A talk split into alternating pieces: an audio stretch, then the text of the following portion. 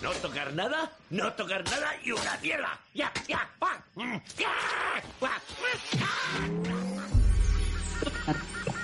mileniarismo. Yo por mi parte hay momentos en los que me agoto. Gana Titanic y sube el productor. Si alguno se quiere quedar, está invitado a quedarse.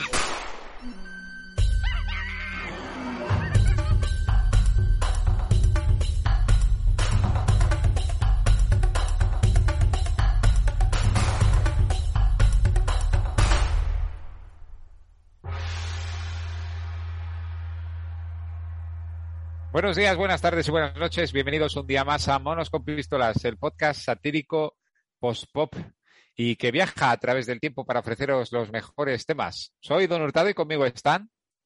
Pues Sergio Cano, que ojalá tuviera una máquina del tiempo para volver una y otra vez a los días libres. Eh, solo días libres. ¿Por el trabajo o por el perro al que estábamos escuchando de fondo?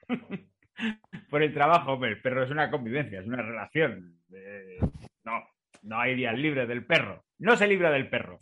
Convivencia sin cese temporal, pobre Urbangarín. También está con nosotros. Eh, profesor H, que os lo creéis o no, soy un viajero del tiempo. Bueno, Bueno, ¿y cómo se supone que has viajado en el tiempo? ¿Como la del anuncio de Neutrex de la lejía? No, pues con esta máquina que tengo en la mano y que os estoy enseñando y que los oyentes, por supuesto, no pueden ver. A ver, a ver. a Sirve ver. para viajar en el tiempo hacia adelante, solo tengo que esperar. Pero si esto es un reloj. Y encima un reloj de flick-flack. Claro, pues somos Hombre. dos en un reloj y mirándonos podrás decir si ha llegado ya la hora de dormir. yo soy Flick. Y yo soy flaca. mía. Bueno, pues dicho todo esto, vamos a comenzar. No sin antes recordaros que, por supuesto, tenéis que suscribiros al podcast si no lo habéis hecho ya. Y también nos ha dicho el profesor H que hay una nueva técnica publicitaria que hay que recordarlo en mitad del programa sin venir a cuento, ¿no? Y rompiendo el patrón. Hay que Vale, romper bueno, el, el- patrón y la monotonía y ahí se pide. Porque ahora lo estás pidiendo, lo estás pidiendo y todavía no le has dado nada a la gente. Solo un teatrillo malo. Claro, como Berto cuando grita suspense, ¿no? Bueno, dos cosas. O sea, eso es como esperar emboscado, ¿no? Cuando la gente no se lo espera, le salta ¡ay! y le das un susto. y otra cosa, Don Hurtado no estaba pidiendo que la gente se suscribiera. Estaba. Había un imperativo. Tenéis que suscribiros. Bueno, pues dicho todo esto, vamos a empezar a hablar de máquinas del tiempo. Es un podcast que se nos ha ocurrido porque como estábamos teniendo últimamente problemas para poder gestionar el horario de grabación, de hecho esto se está grabando presumiblemente mientras estamos cenando o tomando cañas, pues se nos había ocurrido qué pasaría si pudiésemos volver atrás en el tiempo para ajustar mejor horarios. Y de ahí ha surgido una conversación sobre animadas máquinas en el tiempo, que es además un tema de que los españoles podemos decir que somos pioneros, ¿no, Sergio? Bueno, así es, porque no sé si lo sabréis, pero la primera máquina del tiempo que está documentada en la ficción, por supuesto, no realmente, es obra de un español. Eso es así, antes de la de H.G. Wells, que además tiene un nombre magnífico que se llama jo, el anacronopete. En No, Anacronopete. no es un nombre muy comercial. Gaspari Rimbaud lo inventó, un titán, un titán del de la creatividad. Soy Así Titán. es. Pero no sé si es el drújula, no es el drújula, ¿no? Es el anacrono, anacronopete. No lo sé ni Bueno, pero- Anacronopete. Bueno, Igual que con otros inventos españoles, hubo gente que a lo mejor tomó el concepto y lo perfeccionó, le puso un nombre normal como, ¿qué coña en la cronopete? Máquina del tiempo. antes de irnos de Enrique Gaspari Rimbaud, el señor que era cónsul y escritor, decir que se le homenajea en el Ministerio del Tiempo. No sé si os acordáis eh, las últimas temporadas que aparece el anacronopete, la máquina esta que va sobre patas y se mueve, utilizan Sí, los- sí, que un- Sí, porque había que darle un final. Y qué mejor final que, que ir al principio, ¿no? Así se cierra el círculo. Que por cierto, la máquina me gusta muchísimo el diseño porque parece una cómoda de noche. Aerodinámica no es, pero bueno, como veremos más adelante, las máquinas del tiempo no se caracterizan por ser muy ergonómicas. quitando la más famosa de todos los tiempos y la más bella, el DeLorean.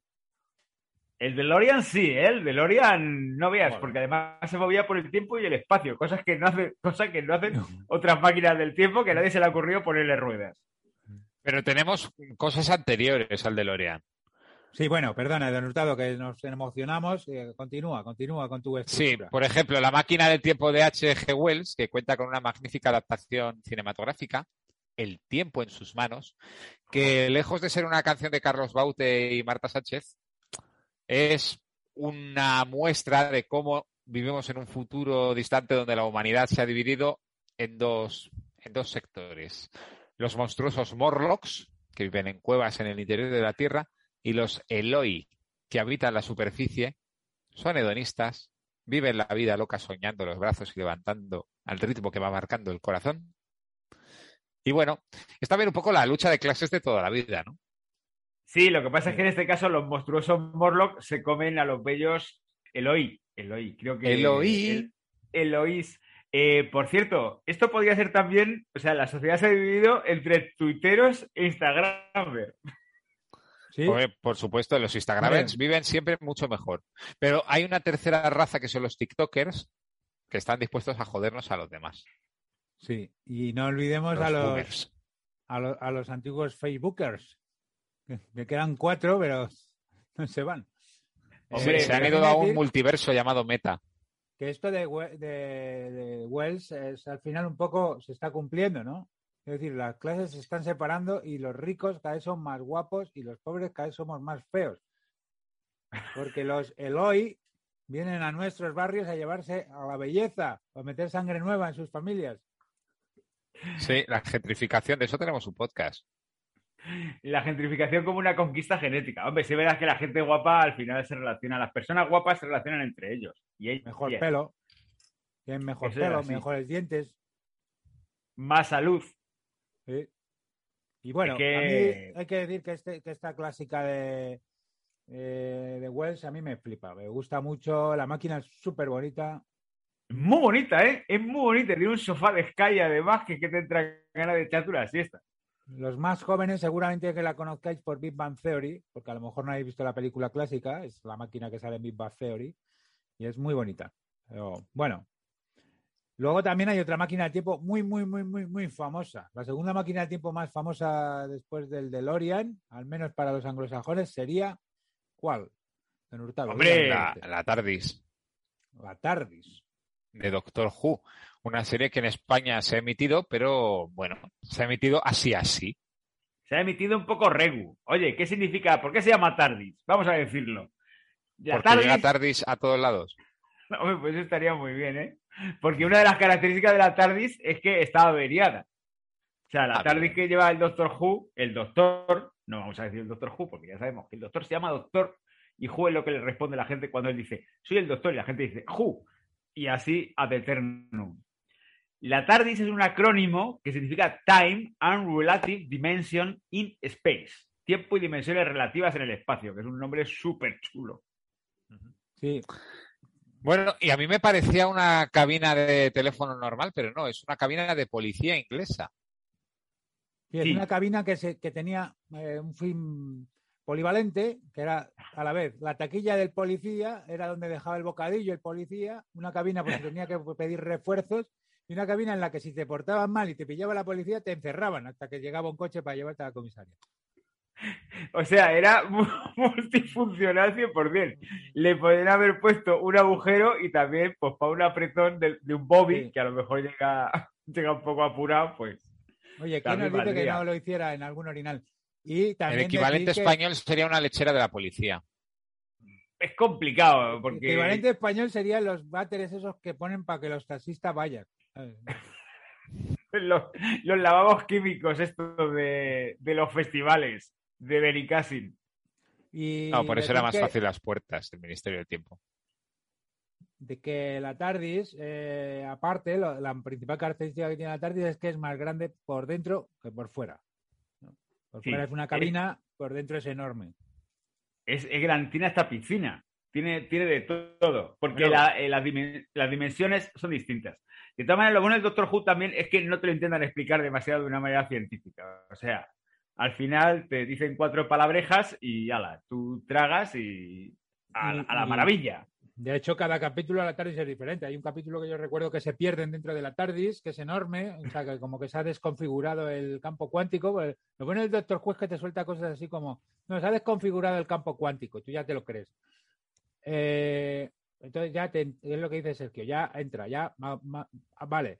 Deciros que a mí me parece Doctor Who es un seriote, lo tenéis en Netflix o en HBO. En una de las plataformas está casi entero, creo. En alguna seguro.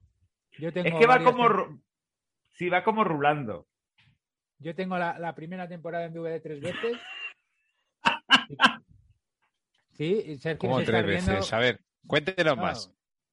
En realidad no la tengo tres, pero podría. Pero Sergio y otro amigo, no sé por qué, se empeñaron en regalarme la primera temporada del Doctor Who todos los años. Me lo regalan tres años seguidos. El mismo regalo. Bueno, Porque no nos acordábamos. acabo de ver que en Prime Video están las 10, hay 10 temporadas. Así que quien tenga Amazon ahora, a menos que viaje en el tiempo y Netflix lo haya comprado, Bueno, ¿Eh? sí, es, sí- sí es verdad también que para ver Doctor Who hay que viajar en el tiempo, porque sabéis que es la serie más longeva de la televisión. sí, Longeva. hay que viajar en el tiempo y tener paciencia, porque bueno, Hombre, aquí voy a hacer una de mis opiniones impopulares. Yo he intentado verla, no me acuerdo ni qué temporada era. Y bueno, Hombre, porque el capítulo que tienes que ver es Blink. Para empezar en. Doctor Who, Blink. digamos que, digamos, digamos que vérsela a las 4 de la tarde en horario de película de tarde alemana después de haber comido, no, no es el mejor momento para ver Doctor Who. Yo tengo que decir que me enganché mucho a Doctor Who. Eh, hacíamos quedadas en casa para ver Doctor Who Sí. y hemos gozado mucho el Doctor Who. Eh, luego, aparte, lo bueno del Doctor Who es que, claro, tú te vas a identificar con un doctor, con David Tennant, como, como, Con Matt Smith. con Matt- y el, ¿cómo se llamaba? Con Eccleston. Cada uno tiene su doctor, con el señor mayor que nadie se identifica. Eh, cada uno.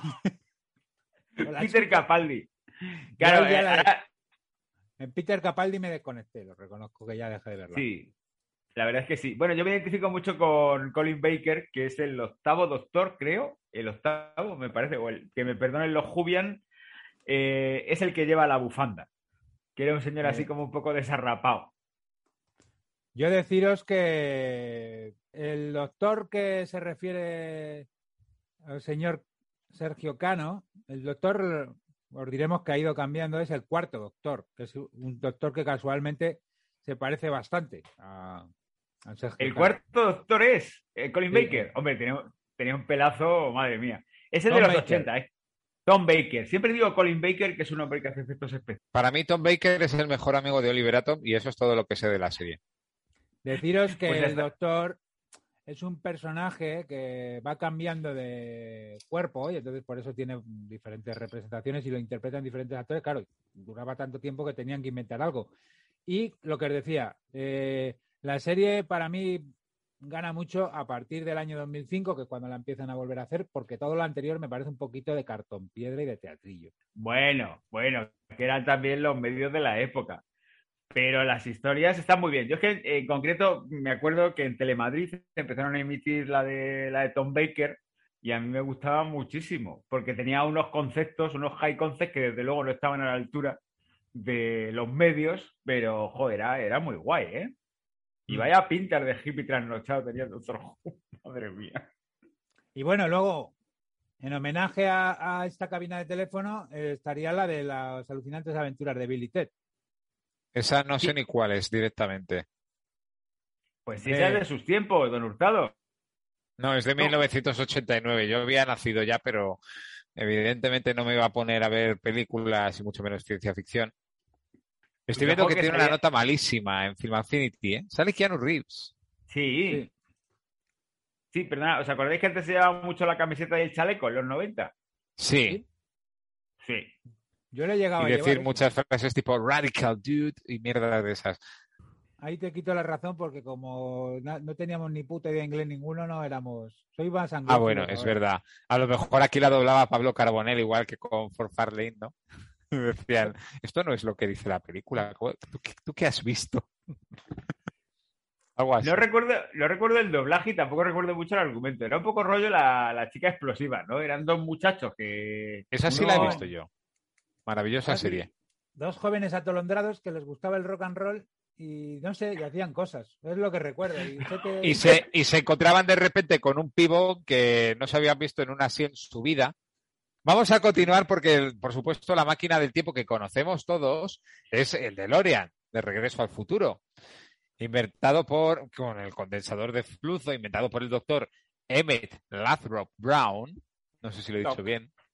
Doc, Doc. para que los permitía amigos. viajar adelante y atrás en el tiempo, un Cinexin, pero en forma de máquina temporal. La primera peli está muy bien, es muy divertida. La segunda peli a mí se me hizo un poco bola. Y la tercera he de reconocer que no la he visto, porque ya cuando vi que estaba ambientada en el oeste, ya mi cerebro tiene un mecanismo por el que automáticamente cualquier cosa del oeste la suele descartar, excepto 800 balas de Alex de la Iglesia, pero eso es otro tema. Don Hurtado, cualquier, tu cerebro descarta cualquier cosa que requiera más de tres minutos de atención. No, no, no, no, por Dios. De todas formas, el de Lorian, sin meternos demasiado en la película, que luego entraremos un poco cuando repasemos las mejores películas, como concepto, si no fuera por el condensador de flujo, que tiene un consumo altísimo, eso es alucinante. ¿sabes? Es el, la Pues mejor está máquina guay, de ¿eh? tiempo de, de todos los tiempos. ¿sabes? Sí, y el DeLorean también tenía un consumo alucinante, por eso como coche fracasó. Sí, jo, fíjate qué cosas, ¿eh? Yo creo que va. Es, por, es por eso, ¿no? Lo de robar el Bueno. Por eso, por la puerta que se abría hacia arriba, porque creo que el fabricante quebró. Bueno, son mil factores. Y luego la última máquina del tiempo, la española, la máquina más rara de. Posiblemente, bueno, más rara. También creo que sale por ahí. en algún Má- más libro, fácil de bueno. adaptar, porque no vamos a decir, construimos una máquina. ¿Para qué vamos a construir una máquina? Pon una puerta, coño. Las puertas del tiempo. La puerta del tiempo. Hombre, está guay, ¿no? ¿No os parece? Porque a mí, yo leí que era como una copia de las puertas de las puertas de Anubis, de que es un libro de Tim Powers, pero luego me lo leí y no salía ninguna puerta. Entonces no entendí nada.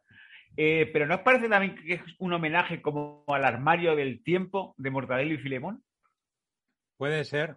Puede ser. Lo Estaría único guay. es que esto es un poco más profundo porque el rabino. Abraham Leví entrega a la reina Isabel la Católica, en 1491, el libro de las puertas que contienen las claves y la ubicación de las puertas del tiempo. ¿Qué hizo España a cambio con los judíos? Se lo agradeció. Ya. Jo, desde luego, No, vaya. probablemente no. Que es el capítulo en el que sale Torquemada, además. Sí. Que digo que estoy viendo que la el Ministerio del Tiempo entró en guerra con Timeless, una serie de la NBC, y que al final no se celebra el juicio porque llegaron a un acuerdo extrajudicial. Vamos, que los americanos soltaron la pasta. Tam- Digo que- También hay una versión portuguesa que es el o Ministerio do Tempo, que sí es adaptación real de la española porque la tele portuguesa compró el formato y lo adaptó a la historia de Portugal, que también es fascinante. Claro, es que el tema de los americanos es que parece que Javier Olivares pasó un dossier o algo y hicieron un poco lo que viene siendo la jala mala. Por eso llegaron a un acuerdo económico. Digo que seguramente Timeless en una temporada tuvo más presupuesto que las tres temporadas juntas del Ministerio del Tiempo. También tenemos unos posibles desenlaces de viajes en el tiempo que no es más que una colección de tropos de los que vamos a hacer un pequeño y animado debate barra coloquio y a ver qué sale. En primer lugar, por ejemplo, tenemos la paradoja del abuelo, que según hemos puesto en la escaleta es lo siguiente. Si el viajero del tiempo llega al pasado y mata a su abuelo, lo hará en un universo paralelo en el que nunca será concebido. Es decir, seguirá existiendo en su universo original, pero no existirá en el universo que se originó al haber matado a su abuelo. Esto, evidentemente, a todos se nos ocurre una película donde Hombre. sucede esto. Por supuesto, es una película además que, fíjate, mi pareja eh, tiene, es un tema tabú con un amigo suyo, no se puede hablar porque al final siempre terminan tarifando. La película es Terminator. Eh, no, el regreso al futuro. Ah, jo, pues yo estaba hablando de Terminator. Bueno, sí, es que Terminator también, también puede ser, pero bueno, Terminator además es más divertido a las consecuencias, quizá. Voy a decir una cosa, no es ninguna de estas dos. Ah, Porque No, ¿cuál, cuál es? Es una peli de los- kazaja de No, 1922. perdón, perdón. No, no, Ah. las películas modernas sí están basadas en esto, pero las películas de viajes en el tiempo anteriores al año 2000, vamos a decir, no existía el concepto de multiverso. El concepto de multiverso que ya damos como por algo normalizado, antes no existía. No nos imaginamos que había múltiples universos. Si tú viajabas Bueno. al pasado y matabas a tu abuelo, se producía una paradoja temporal y los dos desaparecían. Doc, digo, perdón, Marty McFly empieza a desaparecer porque sus padres no se han concebido. No abre, no abre una nueva línea temporal, por ejemplo. Bueno, es verdad que tiene que hacer que se conozcan. Claro, y Terminator nunca ha funcionado con líneas temporales. Siempre ha funcionado con una, o sea, con universos paralelos. Siempre ha sido la misma línea temporal. Bueno, bueno, que luego está Terminator Genesis y la crónica de Sarah Connor. Bueno, ojo. Bueno, es que Terminator-. A ver, en Terminator hay dos películas y luego ya no hay más. ¿No? Sí que hay, Guiño, sí que hay. guiño, guiño, guiño, codazo. Es que Terminator no se acaba cu- cuando llega el mar. Hay barca para seguir, que es lo malo. Digo que esto sí que se ve, por ejemplo, en Loki, Loki, la serie de Disney Plus. que abre muchos Que hemos, que hemos- bueno, que, que habéis visto todos. Yo no pasé del segundo. Hombre, Loki es que está muy bien si te la cuentan o te ves un resumen, pero la verdad es que se hace un poco larga pasar seis capítulos. Pero bueno, no está mal. Pues en Loki lo que pasa es que hay una agencia de variación temporal que controla que la gente no vaya cambiando, no vaya al pasado cambiando cosas, porque lo que pasa es que la línea temporal se rompe y se divide y hay una amenaza que puede florecer de esas ramas. Y esto hay una novela de Stephen King, a ver si tú la recuerdas, Sergio. Y ha habido Oh. adaptación cinematográfica en la que si te quedas demasiado atrás en el tiempo, aparecen unas bestias que se comen la realidad. Los Es como- Langoliers. Los Langoliers, no lo sé. Los la- no sé, ahí sí me suena que, que están hechos muy mal por ordenador las criaturas y es un poco es un poco catacroker. Que sale José Ferrer. El concepto es muy bueno, que no puedes viajar al pasado porque esas bestias se van comiendo el- la materia. O sea, es como el Eso tente, está muy bien. ¿no? Tú en el tente, tú puedes ir creando cosas, pero hay un momento que te quedas sin piezas. Imaginemos que fueras creando tentes en una, en una, en una línea recta. Llegado a un punto, si no te traen más piezas, no puedes seguir creando. Entonces, tienen que darte las piezas de lo de detrás, destruyendo lo que ya has creado, ¿no? Sería un poco un demiurgo que a la vez que va creando va destruyendo. Joder, qué buena metáfora. eh, Me gusta mucho lo de las piezas de Tente, ¿eh? Que por cierto, Tente ha vuelto. Tente ha vuelto. Tente ha vuelto. Vivimos en la mejor línea temporal. Por cierto, aprovecho para decir que de Langoliers sí es esa eh, que comentaba el profesor H, pero no sale eh, José Ferrer. Me lo he inventado yo. Bueno, pues continuamos con los tropos. Sí, otro es el de grandes paradojas temporales. Que ahí sí podemos meter Terminator. Venga, Donde, por ejemplo, Terminator. John Connor manda a su padre, sin saberlo, sabiéndolo, al pasado para que salve a su madre del robot asesino que Skynet ha enviado para matarla. O, como resume Ojete Calor, corre Sarah Connor, te persigue Terminator 2. ¿Vosotros creéis, ¿Vosotros creéis que esta es la cita ciega más enrevesada de la historia del cine? Posiblemente. Eh, Yo te mando ser. al pasado. ¿Le manda al pasado sabiendo que es su padre? Es que. ¿Por qué no mandan más al pasado a la gente? Porque luego creo que lo explican, ¿no? Gasta grandes energías, grandes cantidades de energía y no, es- no tiene suficiente cantidad de energía como para andar mandando todo el rato gente, pero coño. Bueno, eso, que eso es una paradoja gorda, ¿sabes? Pero ojo, Terminator, peliculón. No sé qué opina Hombre. su pareja, Sergio Cano, que está diciendo que siempre discute. Ah, este sí, tema. sí que discuten. No, bueno, discute porque, porque como que es una paradoja de. Bueno, entonces, si John Connor. co- ¿Cómo es capaz de mandar John Connor a su padre al pasado? O sea, si en cuanto le manda. O sea, ¿cómo ha sido concebido John Connor antes de que mandara a su padre al pasado? Se ha producido un bucle, claro. Eso no... Es que las pelis así tienen su rollo. Y más aún cuando la tecnología que da origen a Skynet es la mano que se deja el Terminator que mandan en la primera. O sea que si no hubiera habido el primer viaje en el tiempo, no hubiera existido Skynet. Pero esto que nos demuestra que nin- ninguna película de viajes en el tiempo soporta la ciencia. Y muchas de ellas no es que no soporten la ciencia, es que no soportan ni una lectura detenida del guion. ¿sabes? O sea, Hombre, es que es una idea muy guapa. O sea, tú como guionista, pues dices, joder, qué guapo, voy a meter un viaje en el tiempo. Pero, claro, luego, bueno, a ver cómo te apañas para que la cosa quede medio bien. Pero, joder, que Terminator es muy buena. Es muy buena. La... Hombre, está guay. Que- además, es que luego lo piensas y dices, pues sí, al final el viaje en el tiempo es lo de menos. Si lo que mola es ver a Chuache. Claro, y a mira, Sarah eso lo hace, lo hace muy bien Doctor Who. Que todas estas cosas se la pelan. Más Vale. paradojas temporales. En la Pues- película Looper. Looper, que suena Que como no he visto, al- no sé ni cuál es. Es- Aquí metéis unas referencias que No, hombre, Looper de Ryan Johnson con Bruce Willis. yo conozco Hombre. Flipper, que era un delfín. Pero Looper, Looper es la primera película que fui a ver yo al cine con mi pareja. Hombre, son muy bonitos. ah, por eso está. Hombre, 2012, dije, dije, dije, joder, una de Bruce Willis, esto no falla, ¿sabes? Eh, A mí me reconoció luego mi pareja que la película le parecía una puta mierda, ¿sabes? Pero que no se atrevió a decírmelo. ¿sabes? Bueno, al- a lo que vamos. Eh, Looper, de pues quizá uno de nuestros directores más queridos, Ryan Johnson. Hombre, sí, no- pues claro que por Hombre, supuesto. nos gustó muchísimo Brick y nos gustó mucho Puñales por la espalda. Looper Vale. va. Es que es muy Sí. loco. Pues muy loco. Porque en el año 2070 está prohibido el asesinato. Como si alguna vez tuviera, hubiera estado permitido. Pero bueno, que no se puede matar a la gente. Entonces, En la purga lo- sí. En la purga sí, pero bueno, a saber lo que ha pasado en el año 2070. Entonces, lo que hace la gente es mandar a asesinos hacia atrás en el tiempo para que vayan al 2042, que ahí parece ser que sí se puede matar a la gente, y, y matan a la gente antes de que. O sea, es que es No, muy difícil de No explicar. es así, no es así. No, ¿no? Aquí hay asesinos, mata- mandan al tío por el túnel del tiempo y cuando llega aquí, ¡pum!, le pegan un tiro. Creo que era algo así, ¿no? O sea, te mandan al pasado para que te ejecuten, creo.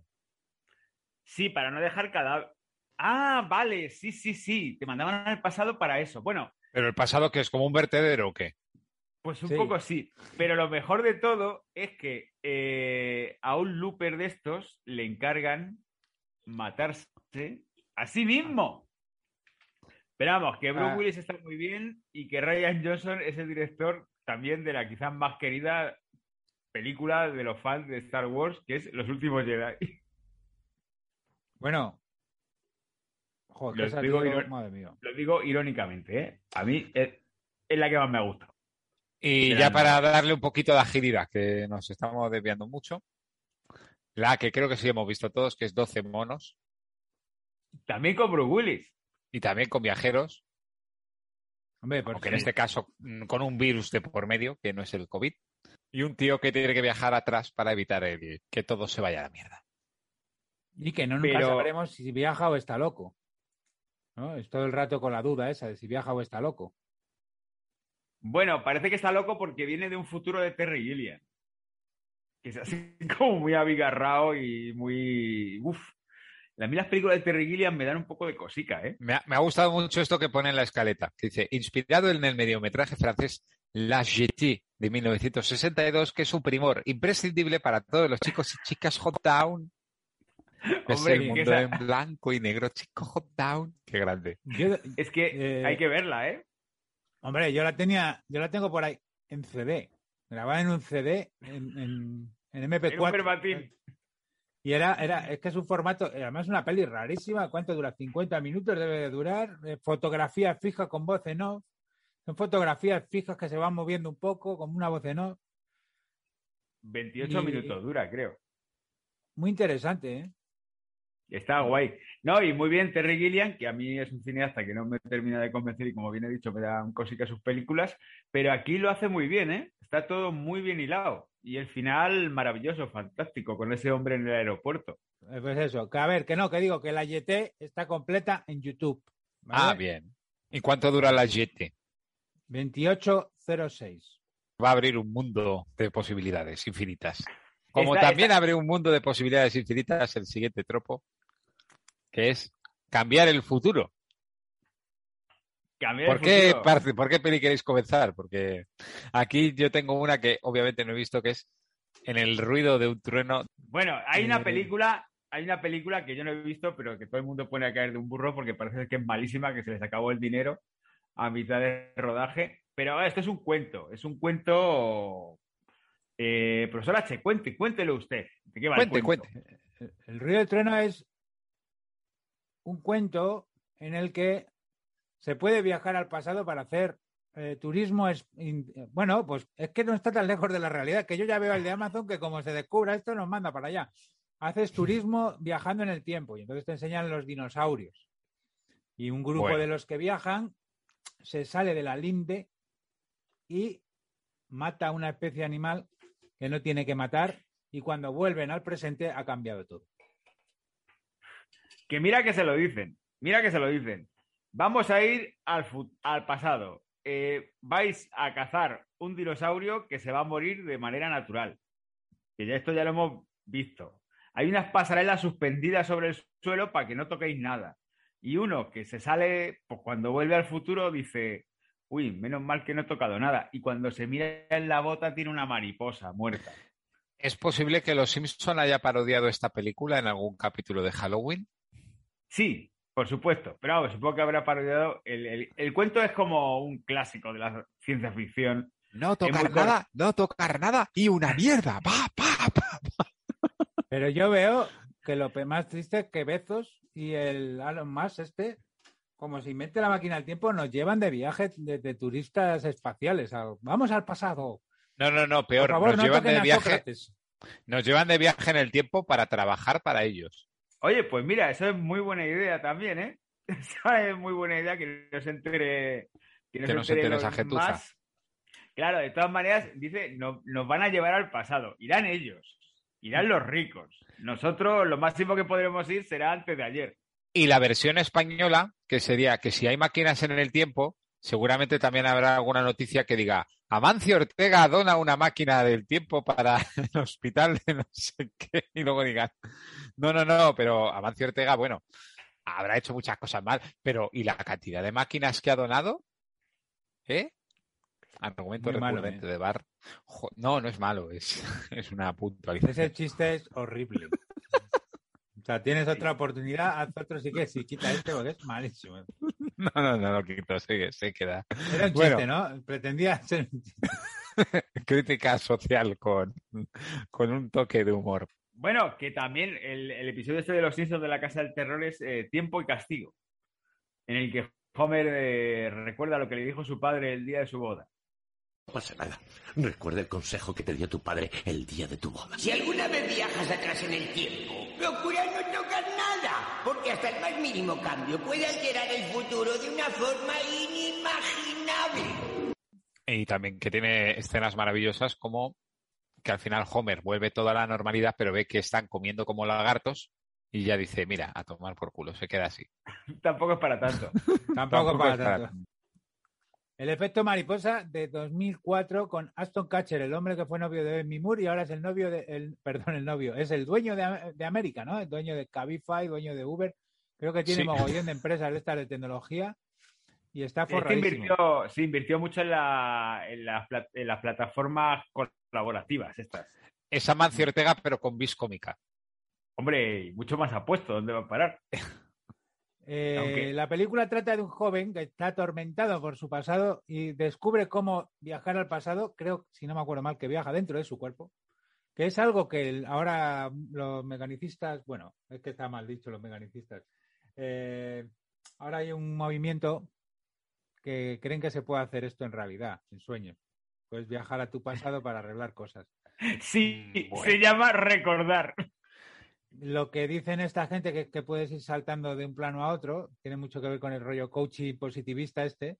Eh, Claro que sí. Este no es que salte de plano, es que este lo cambia en la vida real. Se mete en su pasado, cambia algo y entonces la va liando. Y cada vez se lía más y cada vez se lía más. Y es la típica película de viajes en el tiempo en el que te das cuenta de que se te está escapando el agua entre las manos y que no puedes cogerla por mucho que lo intentes y que cada vez lo lían más. Así que mejor no tocar nada. Por cierto, Donnie Darko también. Va de lo De mismo. todos modos, a mí me gusta más cómo cambian el futuro. Bueno, Donnie Darko también, sí. Iba a sugerir yo una peli también, donde se cambia el futuro, de la forma quizá más rocambolesca posible, que recordemos. que es Superman, Ah, bueno, sí. donde se muere Lois Lane y dice, ¿qué puedo hacer para remediarlo? Me voy a dar la vuelta al mundo, pero al revés.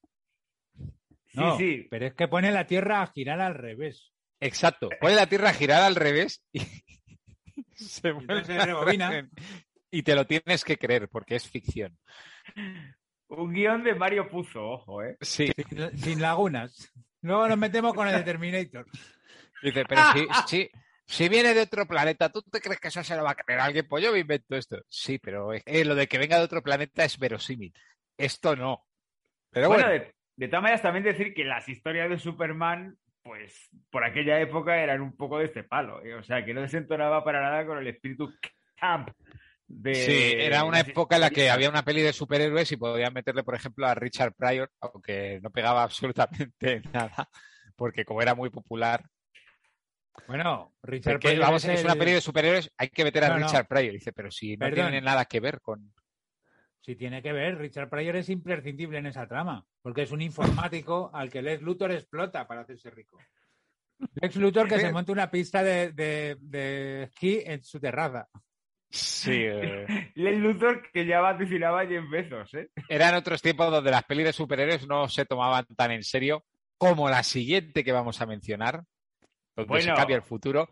Y qué coñazo nos han dado con ella, ¿verdad? Eh, es una peli que nos ha encantado a todos. La- de hecho, quedamos para verla juntos. Hombre, y se aplaudió, y se aplaudió. Y se aplaudió. Y yo, y yo me descojoné con la gente que lloró en cierta escena que estaba detrás de mí. No vamos a Hombre, pero, que- pero si eran unas Pero- niñas. Pero no te Pero, diste tío, cuenta que que- Sergio, que, que Sergio lloraba a tu lado, ¿no? Pero que eran unas niñas que estaban preguntando, ¿pero el Spider-Man se muere entonces? No, esa no, no, no. El funeral. No era Tony Stark, era Tony Stark. Ah, Gracias, ah, gracias por soltar el spoiler. de- Bueno, ¿qué coño? Spoiler? Sí, es, está tan conectada las películas que ya todo el mundo sabe que Tony Stark muere en Vengadores Endgame, que es la peli que vamos a mencionar en Cambiar el Futuro. Que es Sí una que película de, do- de- de 2019, por otra parte, ¿sabes? Y, La última gran peli eh, antes de que llegara la pandemia. y seguramente la película con más audiencia de los últimos 10 años, yo diría, ¿no? Sí. Que todos esos vídeos que vimos en su momento de indios liándola en el cine, en películas de Bollywood, que dices, jo, qué putos locos, ¿quién hará esto en la vida real? Se hicieron en Vengadores. Con esa escena de batalla final que estamos por un lado flipando todos y por otro lado estamos diciendo, bueno, está un Joder, que fanservice, ¿eh? fanservice, fa- joder. Ese fanservice nadie dijo ni mu. Ahí todo el mundo encantado. Una cosa voy a decir. Es que, claro, el profesor H y yo venimos de un mundo, de un pasado donde se aplaudía en el cine. Mm. Se aplaudía y se gritaba al malo y, bueno, parece que estamos un poco en Cinema Paradiso, pero era un poco así, ¿no? Hombre, la A ver. sesión matinal, la sesión matinal a la que íbamos Sergio Cano y yo, en Leganés, era lo más parecido al circo. O sea, gritabas, le tirabas al de delante las palomitas, o sea, era... A ver, Inter- para mí, Interpelabas. Para mí que he vivido otra época, hay dos situaciones donde aplaudir eh, se ve mal. Aplaudir dentro de un avión cuando aterriza y Perdón, aplaudir en un cine, sobre todo durante la película. Perdón, perdón. Aplaudir en un avión cuando se aterriza, si has estado a punto de morir, sí. Si ha sido Sí. un vuelo convencional, no. Vale, eso vale, eso está vale, es un pequeño matiz importante, Bueno, porque para- realmente aplaudes a la tripulación. Vale. Bueno, vamos a reconducir un poco esto. En Vengadores, los Vengadores cambian el futuro, salvan a la mitad de la población del universo gracias al hombre hormiga bueno, y, y, a sobre la todo rata. a la rata que activa accidentalmente el dispositivo que te trae de vuelta al reino cuántico. La verdadera heroína de la película es la rata, como siempre. Así Sí, que a Thanos, que es el ser más poderoso del mundo, le vence una puta rata. del, universo, del, del- del universo. Por cierto, Sí. Bueno, esto ya se ha comentado, lo de que la rata es Mickey Mouse, de que es Disney, de que es un mensaje subliminal. Pero hay un personaje de Marvel que podía controlar a las ratas, ¿no? No, es un personaje de DC. en Marvel, seguro. seguro. Bueno, el profesor Xavier seguramente con su casco se puede meter dentro de una rata y manejarlas. O sea, no tengo dudas. Hostia, pues puede, puede ser que la rata de los Vengadores realmente la controlara Charles Xavier. Lo que pasa es que no podían usar la licencia de X-Men. Bueno, cuidado con el Ojo. Doctor Extraño Mandes in- into the Multiverse, que parece ser que sale, sale el profesor Xavier. Ahí sí que nos vamos a cagar de fanservice. Ojo. Y Netflix ha perdido los derechos de las pelis de Marvel que tenía y se los recupera Disney. Sí, sí, el 1 de marzo se va todo el catálogo, 1 de marzo de 2022. Se supone que las series del catálogo de Daredevil y Luke Cage se van al guano. Así que esto es un mensaje para nuestros oyentes del futuro para que las vean en caso de que estén escuchando este podcast posteriormente a esa fecha y suscribiros. Eh, ¿Lo he hecho bien? Uy, ha rot- muy bien, muy bien. Ha roto el patrón, lo Bien. ha metido. Suscribiros, Bravo. Muy ahora bien. dale a like, a la campanita. Nos Lo ayudáis mucho, que- muchas gracias. Parece, parece que ha sido como suscribiros a Disney Plus. No, no, por Dios, a eso, a eso no pongo yo dinero. Si me regaláis una cuenta, la podemos compartir y yo no pago un céntimo, pero por principios, a Disney, Disney ya tiene dinero. No es, no, no es como el señor Julius Netflix, que Netflix. se inventó su, su- Es como ese de hambre, señor HBO. ¿no? el señor Héctor Barnes eh, Osmond. Algo, el señor Bueno. HBO. Bueno, sí, después de haber hablado de todas estas películas, vamos a abrir un pequeño coloquio, barra de debate, donde el, quien quiera va planteando las preguntas, son dos o tres. Bueno, planteo yo la primera, que es la más, la más socorrida en estos casos. La Perfecto, habitual. adelante Sergio, ilústrenos. Sí. Eh, si pudieseis viajar en el tiempo, ¿a qué época iríais? Uf, ¿Se puede volver? Sí, claro. Es que de hecho se tiene que volver, porque tú estás en tu línea temporal, no puedes alterar la otra línea temporal. A lo mejor te tienes Claro. que quedar atrapado. Solo puedes Aunque hay te películas donde se quedan atrapados en el tiempo, sí, es verdad. Y el Pokémon Arceus no puede de- volver. también va por ahí. Contesta tú, don Hurtado, que yo me lo tengo que pensar. Bueno, pues em, yo, por ejemplo, algún, muchos diríamos la movida, ¿no, Sergio?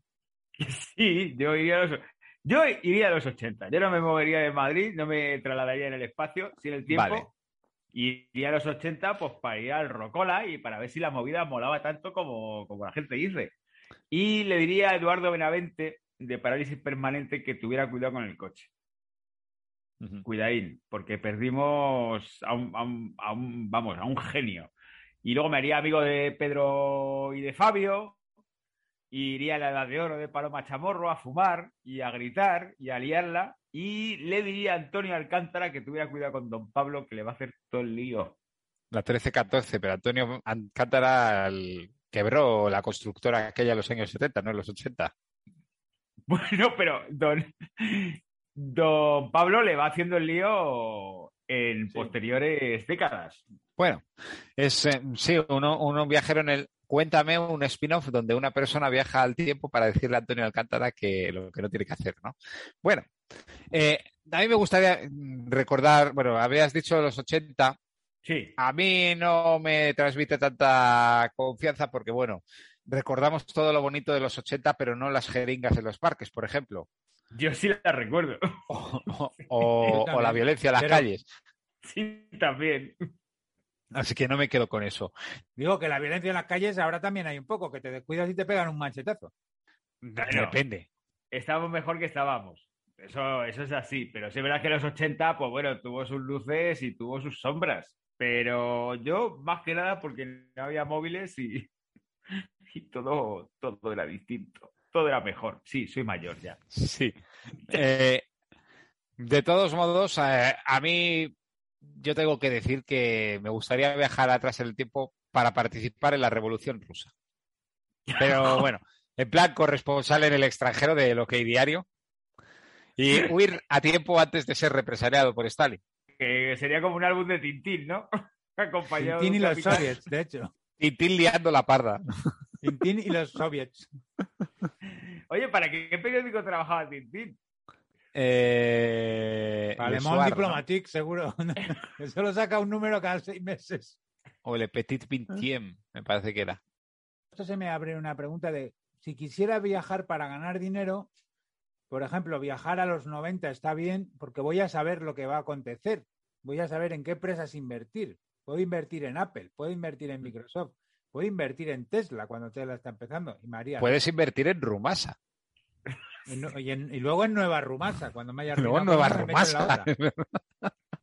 Y Hombre, ¿sabes lo que puedes invertir en criptomonedas? en criptomonedas, claro. Si quisiera pasármelo bien, seguramente habría épocas mejores, pero fíjate, dices, me viajo a- la antigua Roma, ¿no? Con las bacanales, y allí estaría todo Dios podrido, ¿sabes? Tenían que olerle los alientos a, a- Claro. Madre mía, te, te metías en una orgía y cogías sífilis seguro, o sea, era horrible, debía ser. Incontinencia suma. Sí, desde luego. Es que eso se habla mismo- poco cuando se viaja en el tiempo, ¿eh? Quizá la época victoriana. Pero Oh, Lo dices porque ahora hay una telenovela eh, en televisión española que es Victoria. no, lo digo porque Que va de la reina muy Victoria. guay, ¿no? De mucho descubrimiento, de mucha... O sea, simplemente con ir y decir, lavaros las manos antes de una operación quirúrgica te convertiría seguramente en el mejor médico de la época. O no te haría caso nadie. También diría como, pero qué locura es esa, ¿no ves que te queda arrugada en la yema de los dedos? Así no quiero opere. Disfruta de esta saludable niebla. No, no, pero esto no es niebla. No, no, no. Respira bien el aire de, de Londres.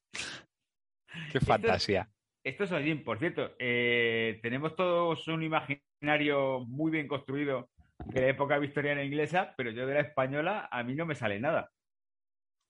A ver, porque no hay un Oliver Twist a lo mejor, pero tiene rinconete y cortadillo. Hombre, aquí estábamos perdiendo Cuba, ¿no? En aquella época. Estamos Los últimos perdiendo- de Filipinas son victorianos. Es posible que en esta parte del podcast los tres miembros estén dando patadas a un diccionario de historia. Por favor, hagan sus puntualizaciones en los comentarios. Los últimos de Sí, Filipinas, también. 1890 y- 80 y- 1898, 1899. Sí. Ah, Bueno, sí, Época sí. victoriana es la que comprende desde 1837 a 1901. Aquí tuvimos algo más divertido de los carlistas. Bueno, Dios, es que, patria y fueros. claro, una cosa voy a decir, que se, que se llama época victoriana porque es inglesa, porque es por la reina Victoria. Claro, claro. Claro, claro. Yo aquí ni idea de quién estaba. Pero bueno, si viajáis en el tiempo os gustaría tocar algo. Me veo encuentro esta pregunta en la escaleta y he pensado que alguien iba a decir la teta de Marilyn Monroe. y Iba a decir, esto está mal. O sea, no puedes Las tetas de Sabrina. ¿no? No, a mí me da un poco de miedo porque incluso comerte una chocolatina o tomarte una cerveza puede suponer una ruptura del tejido espacio-temporal. Hombre, Estás claro, es que pisando el suelo, ya es una ruptura. Claro, ya solamente los átomos, o sea, tus átomos, como las piezas del tente, pues ya están, ocupa- están ocupando un espacio que no deberían ocupar. un segundito. Has dicho que incluso pisar el suelo es una ruptura. Entonces, ese maravilloso piropo de esos son andares y lo demás es joder el suelo, no es un de un piropo. viajero temporal. Hostia, joder, lo que, lo que se descubre aquí, ¿eh? Pero bueno, ¿tú qué tocarías, Sergio Cano? Me alegra que me hagas pregunta- esta pregunta, profesor H. Adelante. Pero, perdona, perdona, si solo pudieras tocar una cosa. O sea, es que ¿quién ha puesto esta puta locura de Me he puesto yo porque si no se quedaba corto. Y es más, gustaría- la hago, la hago extensiva a nuestros oyentes. Si pudieras viajar en el tiempo, ¿qué tocarías? Deja un comentario. ¿Qué, qué tocarías para alterar el espacio-tiempo? No, eso no lo pone. Eso es que Bueno, a ver, a ver, es que, claro, lógicamente viene implícito que si tocas algo es porque alteras el, el universo, el tejido temporal. O sea, ¿con qué? O sea, el típico ejemplo, matar a Hitler, ¿es tocar algo? Sí, matar Ah, a vale. Hitler. Hombre, bueno, pues eso ya... Ah, ¿qué tocarías? No de, cola- de tocar, sino Ah. ¿qué modificarías? Es decir, De, de la línea temporal. Sí. no, no, la pregunta me gustaba más antes. Si pudieras viajar en el tiempo, ¿qué tocarías? Don Hurtado, Vale. son todos tocamientos que, que no solicitados, están mal. A ver, pero no, no tocamiento de tocarle el culo. Yo cuando digo tocarle a alguien es cogerle a lo mejor eh, del hombro y decirle, si te invito a una copa y me acerco a tu boca, y me dice, ¿y esa frase la has sacado de alguna canción? Sí, pero en tu época esa canción no existía. Dame un Romeo cigarrillo. Santos. ¿Cómo era aquello? Dame un cigarrillo. ¿Cómo era? No. Dame un cilindrín fotero. Dame un cilindrín fótero. De un tilindrifotero. Bueno, vamos a dejar esta polémica pregunta y vamos a por la vamos a por la tercera. Hombre, hombre, pues- perdona. Yo tocaría a. Jesucristo. Ah, bueno, que no se nos ha ocurrido, claro. No, no, Jesucristo te tocaría a ti. Bueno, Don't touch, don't, don't touch Jesus. O sea, Hay, hay dos personas con las que funciona la voz pasiva, Jesucristo y Chuck Norris. Tú no tocas a Chuck Norris, Chuck Norris te toca a ti. Eso es humor de boomers. Pero bueno, bueno, pues ahí, ahí lo dejamos. Tocamos Eh, varios palos. Vale, y ahora, ¿cuál es vuestra ficción favorita sobre viajes en el tiempo? interesante pregunta. Ilústrenos. Bueno, yo voy a decir la mía porque es que a mí me fascina desde que era pequeño y un día estaba malo, me llevaron al ambulatorio de Leganés que vendían TVOs en la entrada, ya sabéis, y me compraron un TVO de 2000 AD. 2000 AD, los Ujú. TVOs ingleses. Ah, Y- vale, vale, vale. No, bueno, es que, es que aquello era una locura. te veo, te, te veo de 2000 AD, a mí me suena a Jabato, Capitán No, no, no, no. y hazañas No, bueno. bélicas, cosas así. 2000 AD era una revista inglesa que se publicó aquí en España, no sé si la publicaba 5. el juez Dredd es de 2000 AD. Bueno, pues había una serie que se llamaba Flesh que trataba de que en el futuro no había comida y qué se les había ocurrido a los del futuro para paliar la crisis alimentaria. Pues ir al pasado, al periodo cretácico, cazar dinosaurios porque como total se iban a extinguir y mandarlos al futuro. La carne. Está bien pensado, ¿eh? Es un plan Hombre. sin fisuras, ¿eh? Está muy bien pensado. Lo que no contaban es que los dinosaurios tenían muy mala folla. Y entonces, bueno, hay una historia que es una piscifactoría de ictosaurios que se lía una tremebunda con, con un dinosaurio toloco, que no me acuerdo qué dinosaurio era, que la lía pardísima, y luego había otra con vaqueros y tiranosaurios. El guion era de Pat Mill, el dibujo de varias personas, pero vamos, aquello era una locura gore prehistórica tremenda. No la conozco, no tengo el placer, pero ya solo el concepto de pensarte qué hacer para paliar el hambre y en lugar de corregir los desequilibrios sociales que pueda promover, bueno, pueda provocar, decidas que es más sensato irte a 5.000 años antes de Cristo para cazar dinosaurios, Bueno, unos pocos cuantos años más, pero vamos, sí, sí, sí. refleja el egoísmo inherente del ser humano. No, no, sí, desde luego. Si 2000 AD se caracteriza por una cosa, es por una retranca que flipas. Y esta serie. Además, os digo una cosa. Nos quedaríamos sin petróleo. Ah, mira, pues eso nadie lo había pensado. ¿Os habéis parado a pensar que el petróleo viene de los fósiles de los dinosaurios y los dinosaurios de plástico están hechos de petróleo, con lo cual los dinosaurios de plástico están hechos de dinosaurios? Sí, bueno, el otro día, el otro día sobre esto investigué como investigan los terraplanistas y parece ser que el petróleo no son restos de dinosaurios. Pues son restos Bueno. de muchas cosas, ¿no? Muchas cosas, y me estás diciendo que las galletas dinosaurios tampoco se hacen con auténticos dinosaurios. Quizá en el futuro sí. Ojalá. Oye, pero- pero- en Flesh. En Seinals, en, en Flesh, sí. Con harina de dinosaurio, porque no Con harina de dinosaurio. Hombre, que el dinosaurio todo se del triceratops todo se aprovecha. Después de que Sergio haya comentado la suya, yo voy a comentar la mía, que son las aventuras de Peabody Sherman. Con Peabody, un perro ultra mega inteligente, y Sherman, que hace el papel del perro porque es un crío medio bobalicón, pero de buen corazón, al que le regala viajes en una máquina del tiempo que se va inventando. Es una serie de los años 60 que está Rocky Bullwinkle Show, no sé si os acordáis, son Sí. dibujos animados también. Sí, sí. Molaba un montón. Además, esto lo echaban en Telemadrid y en Canal Plus. Y ha llegado incluso a tener película propia. Y era bastante divertida porque te explicaba un poco personajes históricos como Benjamin Franklin, Beethoven, eh, los romanos. Y te lo explicaba en pildoritas de cinco minutos y con bastante gracia. Te hacía algo que quizá los programas de Netflix no te invitan ahora. A- te invitan a profundizar más en la historia de alguien. Pero la, película, ¿la película es de ahora o es de la época? No, la película se hizo 30 o 40 años después. Claro, es que es, es que es lo que me suena a mí. Bueno, pero Bueno. mola más los dibujos. Pues mi- Además, pa- los parodian en Los Simpson cuando Homer viaja en el tiempo. Dice, oh, soy la primera persona no brasileña que viaja en el tiempo. sabéis que las chistes, a- las referencias de los Simpsons son de Boomer, ¿no? No, hombre. Son de Millennial. Mi ficción favorita, y lo reconozco que lo digo un poco en plan troleo por tocar los huevos a los respetables miembros de este podcast, A ver. Interestelar. No, hombre. Vale. Interestelar, Nolan, ¿no? Claro. viajes en el Me- tiempo. eh, Me gusta porque lo explica todo y lo explica muy bien. Perdona, No necesito orientación en la sala de cine. Es que tenía que hacer esta voz. Si quieres, te desafío a ver juntos Interestelar y que como te la explica también, me la expliques tú luego. A ver si la. Oh, es que me voy a quedar, sabes que voy a perder porque me voy a quedar sopa y no, no le voy a prestar mucha atención. Me querías decir, te reto a que hagas una película. Y ojo, ojo, y voy a decir otra cosa.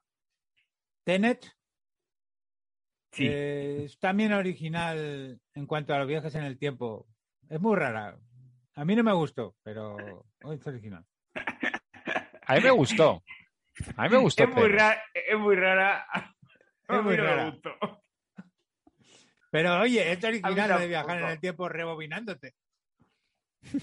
Hombre, si me suena idea pero joder. es A mí me gustó, a mí me Nolan. gustó, a mí de Tenet me gustó que recuperó el malvado ruso, que era un cliché de los años 80 que había quedado en desuso. Bueno, Hombre, ojo que, que se va a poner muy de moda, creo, últimamente. En los Sí, nuevos se, tiempos, ¿eh? se va a poner muy de moda en las próximas semanas. Ahora, ahora va a volver. Joder, madre mía, vaya, vaya idea de. Joder, es que todavía no me lo puedo creer que se haya hecho una película como Tenet. O sea, es que Bueno. todavía me, me, me maravilla. Y que por último, Nolan dijera. "Hmm, perdona, perdón, Sí, es que perdón, estaba por perdón. aquí. Eh, hoy es- se nos está haciendo muy tarde grabando el podcast. Hay gente que mañana madruga, no lo digo por mí. Sí. Vamos a pasar Hay gente que no hace nada aún. Hay gente que no ha cenado. Esto es muy curioso decirlo en un podcast porque a lo mejor la gente lo está oyendo a las 7 de la mañana y diciendo, a mí qué me importa, yo no he desayunado. Entonces vamos a dar ya nuestras recomendaciones que son eh, 11 películas que creemos imprescindibles. Nos hemos basado en un eh, artículo del Sakata del gran John Tons de Sí, sí, Rancho sí, sí. Drácula. Siempre recomendamos Rancho Drácula. Rancho Drácula, si queréis escribir, si escribís, si leéis, podcast imprescindible. Lo mencionamos además en el podcast de lo mejor de 2021. Sí. También decir que nos hemos zumbado la mitad de la lista de las películas eh, y hemos dejado las que queremos. Y no sé si os habéis dado cuenta de que no hay películas de loop, porque creemos que los loop tipo Atrapado en el tiempo merecen un podcast para sí mismos. No los hemos incluido como viaje en el tiempo. Los bucles. Así que cuidado que se avecina podcast sobre películas de bucles. Bueno, también decir que hemos dejado las películas que hemos visto. Que Sí. películas que no hemos visto. Claro. Y eso, y luego, no, pero bueno, de las de John os recomiendo que busquéis el artículo en Sakata, que haceros la lista y además os dice dónde verlas y tal. También hemos usado un artículo de la revista Spin-Off con las 19 mejores películas de viajes en el tiempo. Y hemos tirado de la biblioteca de Sergio Cano, donde hemos rebuscado en varias Mundo Bruto algún fanzine que no hemos conseguido descifrar cuál es el título porque es de los 80 y las fotocopias eran una puta mierda. Pero bueno, eh, a raíz de ahí hemos ido poniendo y quitando cosas y hemos hecho una lista en el que creemos que son todas muy buenas y que os van a gustar mucho. También no hay ninguna película en la que el viaje en el tiempo no sea lo principal en la trama. Porque, por ejemplo, Harry Potter estaba en muchas listas, pero para mí Harry Potter no es una película de viajes en el tiempo, es una película en la que se viaja en el tiempo. Claro, hay un viaje en el tiempo. Eso es así. Es como decir que Goodbye Lenin es una, una película de viaje en el tiempo. No lo es. Eh, para algunos sí, Bueno, no para, para no. todos. Pero bueno, Entonces, Para la... el, Hmm. el top, el top, empezamos. La película número 11 es 12 monos. ¿y por qué Muy no bien. des la 12?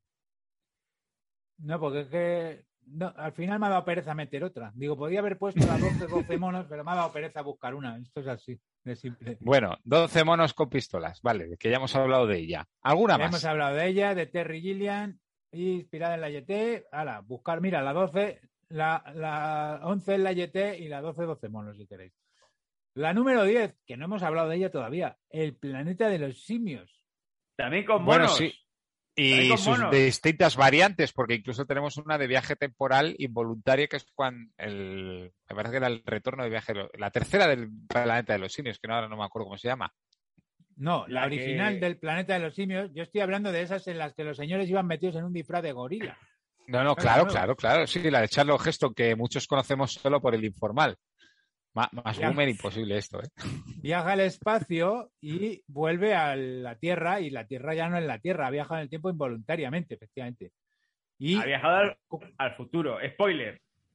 spoiler, ha viajado al futuro. Un spoiler que llega con 50 años de retraso, ¿no? Por lo menos. Pero bueno, Bueno, o 70, ¿eh? eh, políticamente incorrectas a más no poder, pero yo las recomiendo.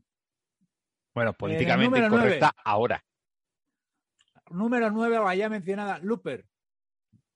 Bueno, en el Número número dos. 8, Jacuzzi al pasado. Jacuzzi al pasado, eh, nadie sabe quién la ha metido en la lista, pero ha aparecido en el número 8 mágicamente. Menudo. Muy divertida. Para- un, un sleeper. A mí, a mí me gusta mucho el Yakuza del pasado. Al pasado, ojo. Tengo que decir, si eres consumidor de marihuana o de altas cantidades de alcohol y estás solo en casa, te va a gustar. Es la típica película entretenida. Número Y este es 7. un ratito bueno. Sí. Porque viajar en el tiempo no está reñido con el cine de autor. Midnight in Paris. Qué bonita, ¿eh? Qué bonita. Película de Woody Allen.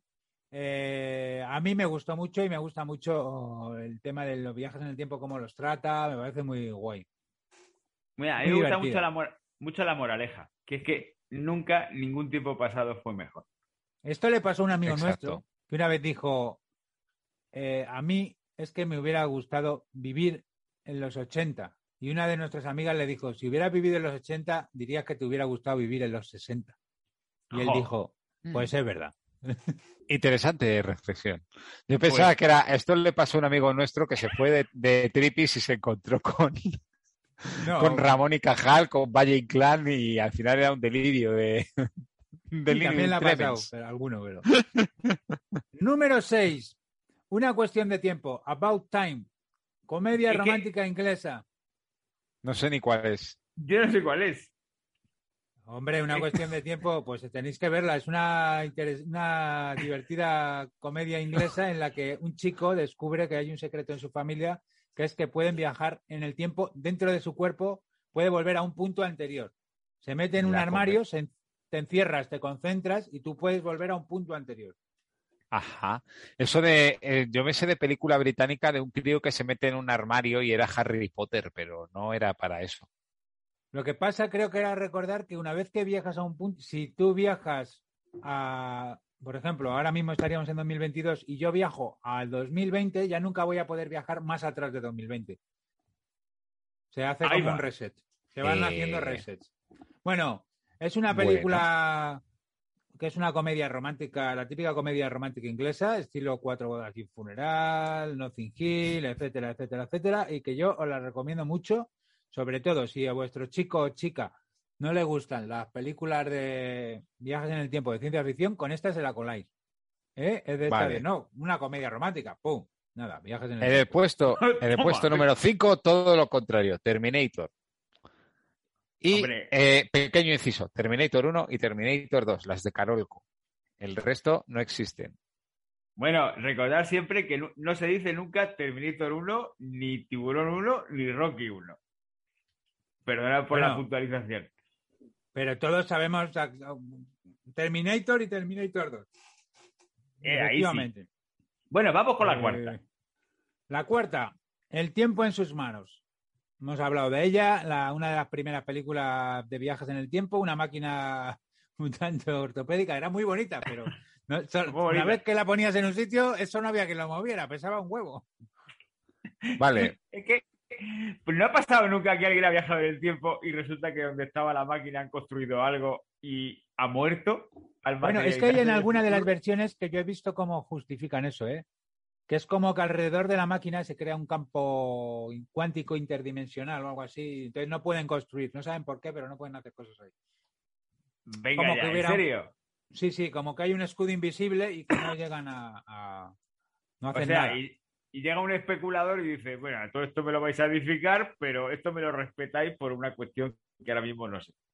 Eh, más o menos, sí, era algo así. Era, Bueno. yo que sé.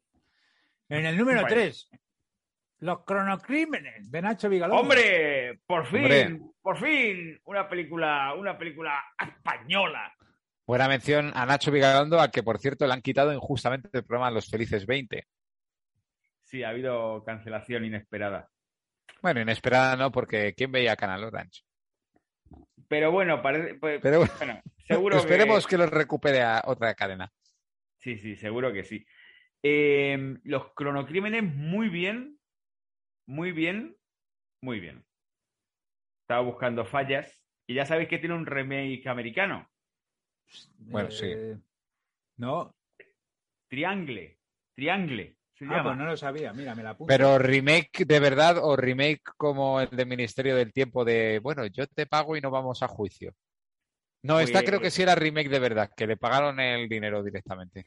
A mí los cronocrímenes tengo que decir que la primera vez que la vi no me gustó mucho, pero la segunda me, me gustó más, me cuadró todo más. ¿Eres director de cine de una película española y no te ha pagado los derechos de autor? Déjanos en tus comentarios si te llegaron a pagar por esta película o no. Pues mira, aquí dice que, que no. Que no, que no. Que, Bueno, pues que nos lo dejen en los comentarios. Que es una Nacho, dinos lo que sea. Nos tienes preocupado, Nacho. Te lo movemos, ¿eh? Con nuestros abogados.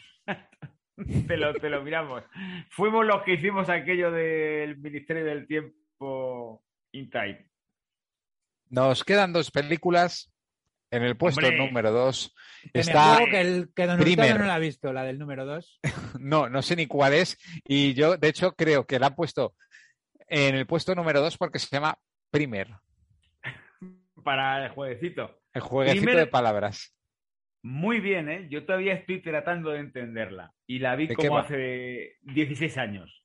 Y yo tengo un cuaderno en el que me estoy haciendo esquemas todavía.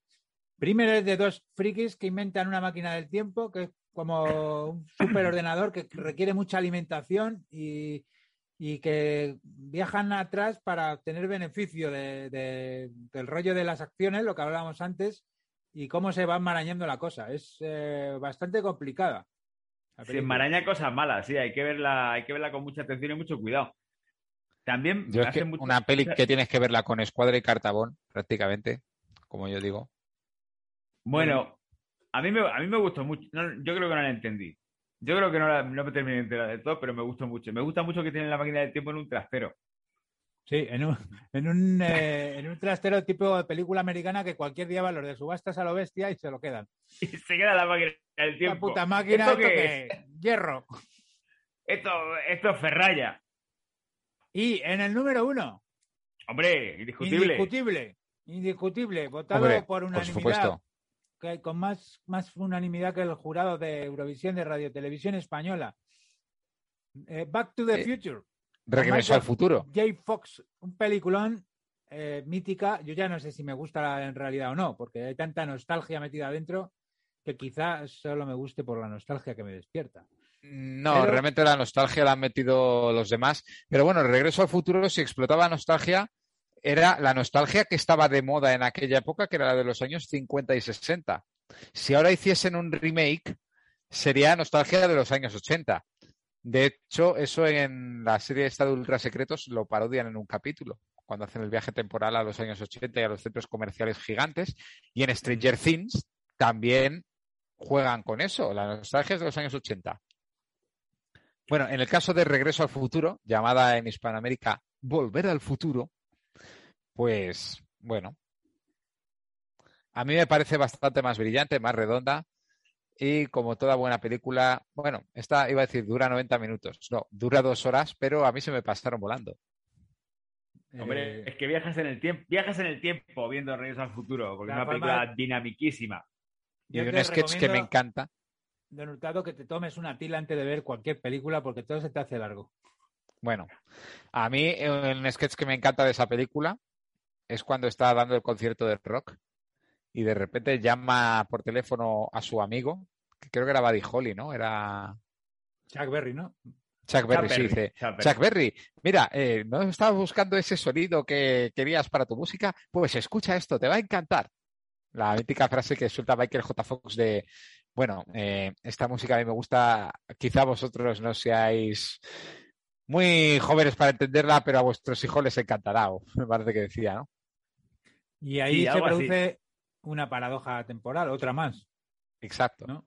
Bueno, Pero y bueno, con esto tiene varias. y un bizcocho, yo creo que vamos a ir cerrando, ¿no? Sí. Así lo dejamos en alto. Si os Nos ha gustado, montamos- suscribiros, darle campana y todas esas cosas, dejarnos un comentario diciendo si viajáis al pasado, ¿qué tocaríais? ¿Qué tocaría? También puede ser, mira, como, como Marty, a Chuck Berry, tocaría. Bueno, o puede ser que si vas al pasado que tocaría pues, el Partenón, las pirámides, la Esfinge, yo que sé, los jardines colgantes de Babilonia, la muralla china, Y ahora sí, chicos, hasta mañana. o hasta ayer.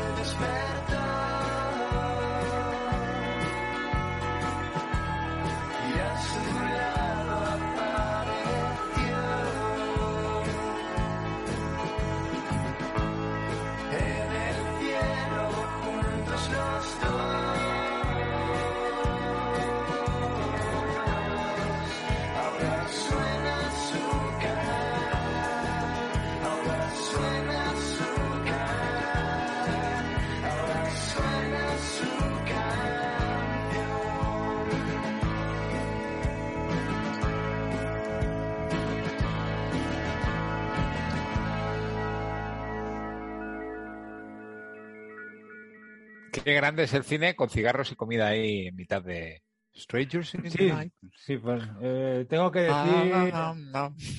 a los the oyentes, tengo que decirles que hemos hecho una pequeña parada técnica y que cuando vuelvo me encuentro que esto es como el programa de Garci.